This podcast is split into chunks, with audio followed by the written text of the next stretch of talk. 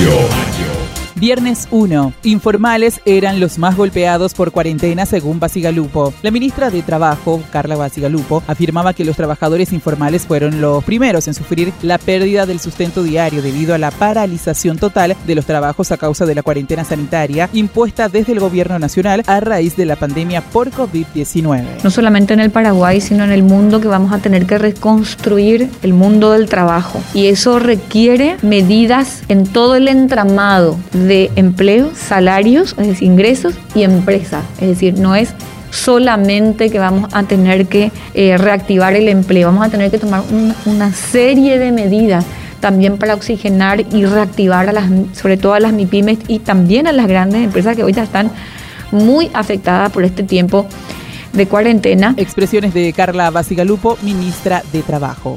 Y en esa misma fecha, justicia brasileña concedía habeas corpus a Cartes. El abogado Pedro Velar, defensor del expresidente Horacio Cartes, confirmaba que el Supremo Tribunal de Justicia del Brasil hacía lugar al habeas corpus planteado en contra del pedido de prisión dictado por el juez de Brasilia, Marcelo Bretas. Luego de esta decisión, la defensa anunciaba que presentaría un nuevo recurso para que el exmandatario quede totalmente absuelto tras haber brindado fondos para que Darío Messer se mantuviera prófugo en Paraguay los abogados de Brasil ya estamos preparando un nuevo habeas corpus de trancamiento, un término utilizado en Brasil, para que el proceso acabe definitivamente y que la justicia, seguramente en instancias superiores, van a tener que resolver favorablemente. Declaraciones del abogado Pedro Velar, defensor del expresidente Horacio Cartes. Lunes 4 de mayo detuvieron al padrastro y la madre de la niña desaparecida en emboscada. La fiscal general del estado, Sandra Quiñones, informaba a través de su cuenta de Twitter que fueron detenidos el padrastro y la madre de la niña francesa, quien desapareció el 15 de abril pasado en emboscada. El fiscal Carlos Maldonado mencionó que la causa abierta es por supuesta violación del deber de cuidado y abandono, ya que, según las investigaciones, la pequeña era maltratada por ambos. La línea investigativa inicialmente era la desaparición de, la niña, eh, sin embargo, en el curso de la investigación han aparecido numerosos indicios, se inicia el proceso contra ellos por eh, violación del deber de cuidado y abandono. Expresiones de del fiscal Carlos Maldonado.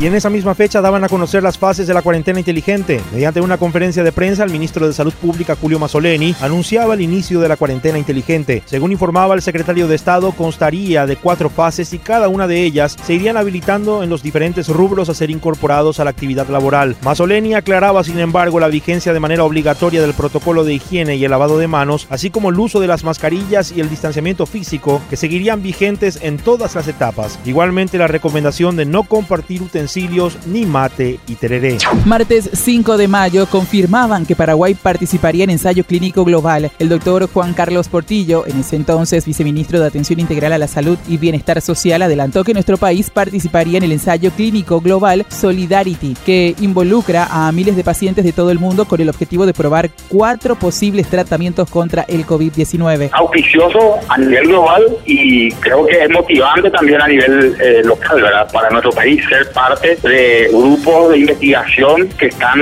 eh, tratando de encontrar una cura específica para este virus. Lo que señalaba Juan Carlos Portillo, en ese entonces viceministro de Atención Integral a la Salud y Bienestar Social. Miércoles 6 de mayo, a modo de extremar cuidados en penitencianías del país, anunciaban que harían análisis de COVID-19 para visitas. La ministra de Justicia, Cecilia Pérez, informaba que se estaba trabajando en un protocolo sanitario para permitir visitas dentro de las cárceles del país, lo que implicaría que quien realice realizase la visita se haga el análisis para detectar la enfermedad y su ingreso dependería del resultado. Rescataba que de momento no había ningún caso confirmado dentro del sistema penitenciario. Principalmente en Tacumbú reclaman el tema de las visitas y mi compromiso fue que yo les dije que yo iba a trabajar con el Ministerio de Salud en un protocolo y que ese protocolo de las visitas iba a incluir el tema de que se, se tome la muestra de la persona que va a ingresar. Declaraciones de Cecilia Pérez, ministra de Justicia. El Ministerio de Trabajo anunciaba que remitió 90.000 suspensiones y cancelaciones de contratos al IPS. El presidente del Instituto de Previsión Social, Andrés Gubetich, manifestaba que el Ministerio de Trabajo había remitido a la institución 90.000 casos de contratos suspendidos o cancelados. No obstante, no todos ellos cobrarían si no cumplen los requisitos. Asimismo, señaló que dependiendo del sistema bancario podría llegar a acreditarse el subsidio a unos 60.000 o 70.000 beneficiarios. Va a permitir la acreditación de este subsidio en forma automática, por decirlo así, a muchísimos beneficiarios directamente en su cuenta corriente o en su caja de ahorro, sin tener que ir al Banco Nacional de Fomento a formar largas colas y presentarse. Lo que señalaba el presidente del Instituto de Previsión Social, Andrés Gubetich. Viernes 8 de mayo, récord de COVID-19 confirmaban 101 nuevos casos y 97 venían del Brasil. El ministro de Salud, Julio Mazzoleni, confirmaba que de 705 nuevas muestras tomadas, 101 dieron positivo al COVID-19,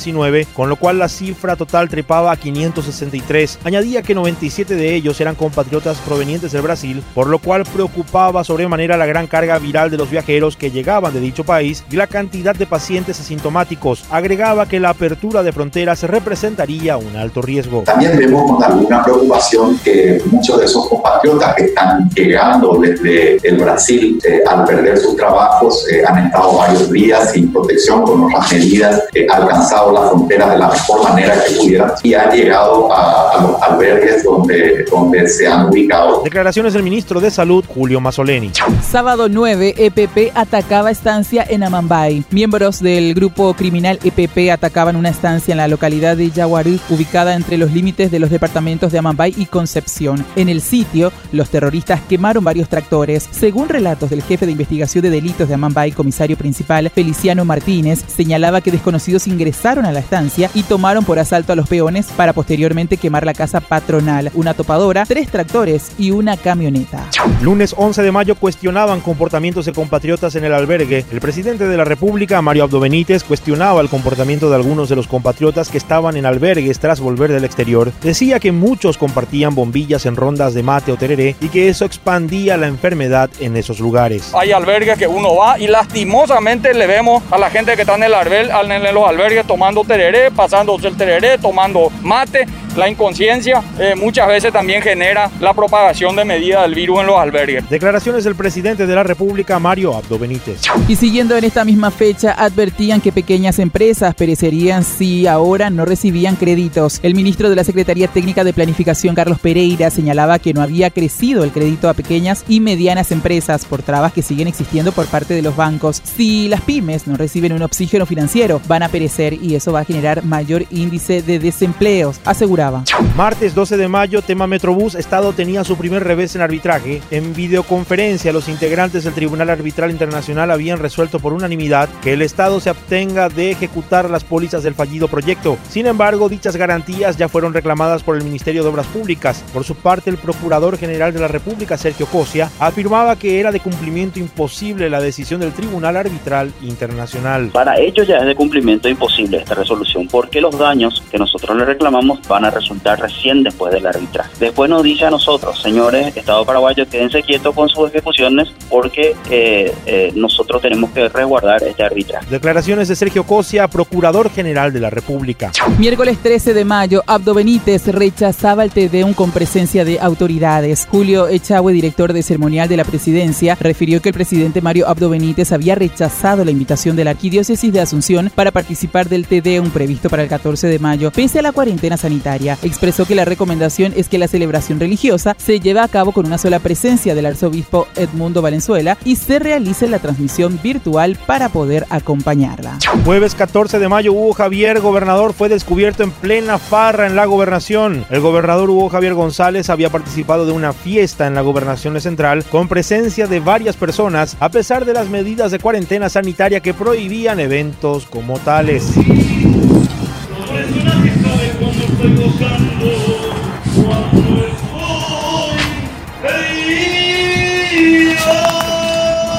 Jimba viña por la jarra audio de la fiesta en la gobernación. Y continuando con el mismo tema, Hugo Javier, gobernador de Central, se había presentado ante el Ministerio Público y se puso a disposición de la fiscala Mirta Ortiz. Negó que haya existido un festejo de cumpleaños y que realmente se trataba de un almuerzo laboral. Agregaba que su política es trabajar en equipo y compartir con su personal. Fue un día laboral terminó con un almuerzo como siempre ocurre todos los días. Mi concepto de trabajo es en equipo. Yo siempre comparto con el personal las necesidades, los problemas y las soluciones. Ayer era un día laboral, terminó tipo 3 almorzamos y después tipo las 5 nos retiramos. Expresiones de Hugo Javier González, gobernador de Central. Viernes 15 de mayo, más de mil paraguayos buscaban regresar desde Argentina, según cónsul. Celia Esther Cañete, cónsul general de Paraguay en Buenos Aires, Argentina, informaba que había más de mil paraguayos que estaban buscando regresar a Paraguay por la crisis del coronavirus. Muchos perdieron sus trabajos y otros habían ido a Buenos Aires para seguir tratamientos en hospitales. Sin embargo, no pudieron por la situación causada por COVID-19. La situación actual, Pablo, no es nada fácil. Nosotros ya tenemos más de mil paraguayos queriendo retornar al país. Entre esos tenemos 700 varados. Aparte de eso, ya tenemos paraguayos compatriotas que, este, que, tienen residencia permanente, pero han perdido su trabajo. Declaraciones de Celia Esther Cañete, cónsul general de Paraguay en Buenos Aires, Argentina. Y en el Día de la Madre, doña Obdulia pedía al EPP información sobre el paradero de su hijo. Ya hacía cinco años que doña Obdulia Florenciano, cada Día de la Madre, esperaba alguna información sobre el paradero de su hijo Edelio Morínigo, secuestrado por el EPP desde el 5 de julio del 2014. Este año y como los años anteriores, imploraba al EPP por una noticia de su hijo. Tombe, umi ore la ore familiar apucuere. Por favor, querido gente del EPP, especialmente con su aramajera, yo dirige. Ay, potape mombe, use la semembura pucuere. Entero coñande humano petencia guapaite. Porque se hay cuase, se su hay cuase, ve semembura pucuere. Expresiones de Obdulia Florenciano, madre del suboficial Edelio Morínigo. Sábado 16 de mayo, coronavirus en Brasil renunciaba al segundo ministro de Salud en un mes en medio del repunte de COVID-19. Nelson Tate anunciaba su dimisión a la cartera de salud, cargo que asumió el pasado 16 de abril, el mismo día que el presidente anunciaba la remoción del anterior ministro Luis Enrique Mandetta. A casi un mes y con los contagios de COVID-19 acelerándose, Brasil había visto renunciar a dos ministros de salud que habían externado su desacuerdo con las políticas del presidente Jair Bolsonaro de combate a la pandemia. ¿Y qué ocurrió el lunes 18 de mayo? Planeaban imputar y mandar a prisión a Prieto. Un par de audios filtrados revelaban que el senador Javier Zacarías y el diputado Justo Lucho Zacarías supuestamente estaban conspirando a fin de lograr la imputación del intendente Miguel Prieto, quien había derrocado al clan Zacarías en el este del país. En las grabaciones se escuchaba a Francis Ferrier, un operador zacarista, asegurar que la imputación y caída de Prieto ya era un hecho. Incluso afirmaban que iría a prisión sin dudar y planificaban cómo posicionar a su reemplazo, Juan Marcel Pereira. ¿Sabes qué, Juan? Yo te decía algo, mira, yo, yo te entiendo totalmente. También creo lo que vos me estás diciendo, pero mira, si la semana pasada estaba haciendo Olla Popular, me parece, le dije yo, sí, me digo, pero hay que ver, y ahí yo sí prendí la oreja. Acá, si nosotros no nos mostramos y se le llega a sacar a Miguel, se va a barajar otro nombre. Y así escuchábamos el audio filtrado de la conspiración para destituir al intendente de Ciudad del Este. Siguiendo con el mismo tema, por su parte, el senador Javier Zacarías Irún negaba estar vinculado al presunto intento para imputar y enviar a prisión al intendente de Ciudad del Este, Miguel Prieto. Decía que si bien conocía a Francis Ferrier, no tenía nada que ver. Ninguna reunión, absolutamente. Yo, desde luego que nosotros estamos en cuarentena hace no sé cuánto tiempo, no salgo prácticamente de mi casa, no recuerdo esta situación haber hablado de eso. Absolutamente. Declaraciones del senador Javier Zacarías Irún. Martes 19 de mayo del ámbito judicial, el Senado elegía a César Diesel para la Corte Suprema de Justicia. La Cámara de Senadores designaba a César Diesel como ministro de la Corte Suprema de Justicia, entre una terna compuesta también por Delio Vera Navarro y Gustavo Santander. Al respecto, Diesel señalaba que debía reordenar la Corte Suprema de Justicia, tratar con más rapidez las resoluciones y la morosidad, todo con un control elemental. Yo, yo creo que lo más importante es, eh, es eh, seguir con el proceso que, que, tiene la Corte, de ordenar la Corte, de darle confiabilidad a la Corte, de este, trabajar en la, en, en la rapidez de, la, de, las resoluciones y, bueno, tratar la morosidad como punto mm. importante. César Diesel, nuevo ministro de la Corte Suprema de Justicia. Y en esa misma fecha, a nivel internacional, más de 320 mil muertos por coronavirus en todo el mundo. El nuevo coronavirus provocaba al menos 320 mil 255 muertos en el mundo en ese entonces desde que apareció en diciembre en China, según un balance establecido por AFP sobre la base de fuentes oficiales. Miércoles 20 de mayo confirmaban que insumos eran aceptados pero de forma parcial. Tras una conferencia de prensa, el ministro de Salud Julio Mazzoleni informaba que las mascarillas quirúrgicas que llegaron como parte de la adjudicación a las empresas Imedic y Eurotech fueron finalmente aceptadas. Agregaba que las camas hospitalarias y protectores oculares fueron las rechazadas y que se encuentra bajo revisión los insumos relacionados a las mascarillas del tipo N95 y los trajes biomédicos. Quiero compartir con ustedes que ya han sido aceptadas las mascarillas quirúrgicas, que son las mascarillas más simples, quirúrgicas o médicas como se determinan, y los protectores faciales también han sido aceptados. Expresiones de Julio Mazzoleni, ministro de Salud. Por su parte, siguiendo con el mismo tema, Arnaldo Yucio, ministro de la Senat, informaba que las mascarillas N95 y los trajes biomédicos fueron despachados en aduanas sin marca cuando arribaron. Sin embargo, cuando llegaron al parque sanitario del Ministerio de Salud, tenían la marca HK. Al ítem referente al protector facial, que este, si bien no requiere registro sanitario, tampoco tenía marca al momento de su ingreso en el aeropuerto Silvio Petirosi. Declaraciones del ministro de la Senat, Arnaldo Yucio, integrante de la Comisión de Control de Compras por la crisis COVID-19. Jueves 21 de mayo, noticias del ámbito legislativo. Senado aprobaba el voto censura a Eduardo Peta. La Cámara de Senadores resolvía dar el voto censura al titular del Ministerio de Educación y Ciencias, Eduardo Peta, y solicitaba al Poder Ejecutivo una recomendación de removerlo del cargo. Con 31 votos, la Cámara de Senadores aprobaba el voto censura al ministro de Educación tras la interpelación en la que había proporcionado respuestas insatisfactorias a los numerosos cuestionamientos que se hicieron a su gestión como titular del MEC. Viernes 22 de mayo, tras resultados auspiciosos, se avanzaba a la fase 2 de la cuarentena inteligente. El ministro de Salud, Julio Mazzoleni, anunciaba el avance a la fase 2 de la cuarentena inteligente luego de una evaluación técnica realizada a la primera fase cuyo resultado fue positivo. El ministro había calificado a la fase 1 como auspiciosa, pero reiteraba nuevamente que un descuido como dejar de tomar las medidas de distanciamiento físico, el uso de mascarillas, el lavado de manos, se podría volver a la fase 1 o a la rígida. Por otra parte, el secretario de Estado anunciaba la suspensión total del contrato del cargamento que había llegado de China, que se rechazó casi en su totalidad en abril. El secretario de Estado aseguraba que tomó la decisión en base al informe que elevó a la Contraloría General de la República sobre una serie de irregularidades halladas. En virtud de ese informe de la Contraloría General de la República y de la comisión aquí instalada, he tomado la decisión de realizar una rescisión total del contrato. Declaraciones de Julio Mazzoleni, ministro de Salud Pública.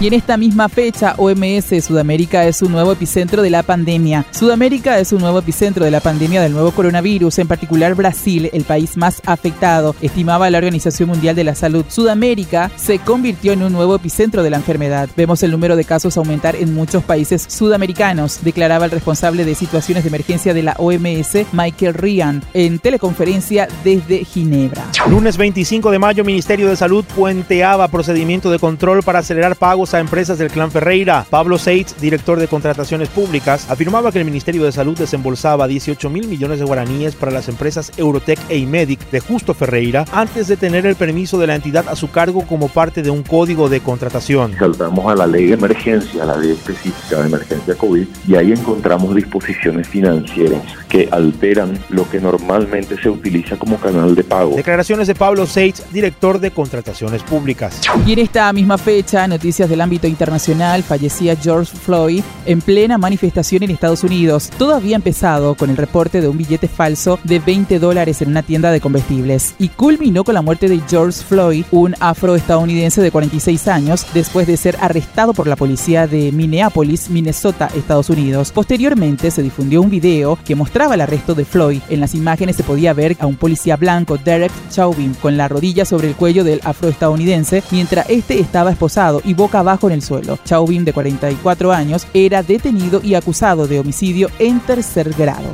Martes 26 de mayo, Brasil se preparaba para enfrentar la peor recesión anual de su historia. Los datos económicos del primer trimestre daban un indicio de la peor recesión anual por lo menos de 120 años, coronando una nueva década perdida. Las alarmas se multiplicaban desde marzo pasado cuando la pandemia del nuevo coronavirus empezaba a hacer sentir sus efectos. Miércoles 27 de mayo, diputados rechazaban juicio político a Sandra Quiñones. La Cámara de Diputados rechazaba el pedido de juicio político a la fiscal general, a la fiscal general del Estado Sandra Quiñones, quien fue acusada por mal desempeño de funciones. No se consiguieron los votos necesarios para acusar a la fiscal general del Estado. Finalmente quedó archivado el proyecto, el pedido de resolución por la cual se pedía el juicio político a la fiscal general Sandra Quiñones por 58 votos, eh, por 58 votos en contra del juicio político, 18 a favor, tres ausencias y una abstención. Y así escuchábamos el informe de Lisa Paredes, periodista de ABC Color.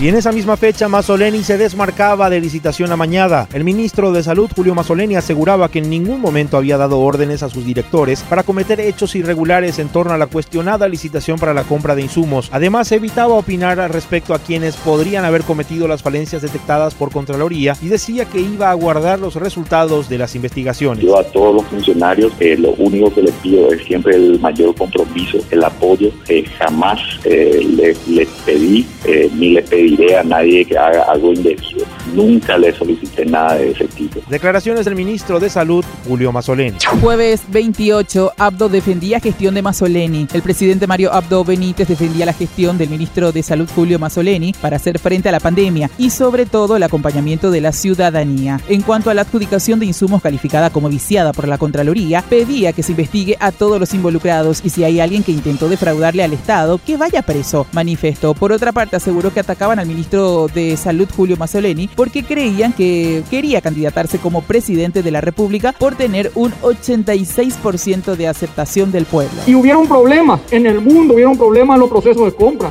y que se investigue. Y si hay alguien que intentó defraudarle al Estado, que se vaya preso. No hay ningún problema, nosotros no vamos a apañar a nadie que le quiera robar el sueño a nuestra gente. Expresiones de Mario Abdo Benítez, presidente de la República. Viernes 29 de mayo detuvieron al presunto autor material del asesinato de Pablo Medina y Antonio Almada. Wilson Acosta Márquez, supuesto autor material del asesinato de Pablo Medina y Antonio Almada, ocurrido en octubre de 2014, fue capturado por autoridades del Brasil en el estado de Mato Grosso, a unos mil kilómetros de Amambay, según confirmaba el comisario Wilberto Sánchez, jefe de Interpol Paraguay. Pero desde ya esta persona ya está en manos de la policía y vamos a posteriormente hacer entonces los trámites, ya sea para expulsión o eh, la extradición del mismo. Declaraciones del comisario Wilberto Sánchez, jefe de Interpol Paraguay. Y en esta misma fecha, pero del plano internacional, Trump decía que Estados Unidos rompería su relación con la OMS. El presidente estadounidense Donald Trump en ese entonces anunciaba que decidió romper las relaciones de su país con la Organización Mundial de la Salud, a la que acusa de haber gestionado mal la emergencia sanitaria del COVID-19. Romperemos nuestra relación con la Organización Mundial de la Salud, anunciaba Trump en una declaración a la prensa desde la Casa Blanca.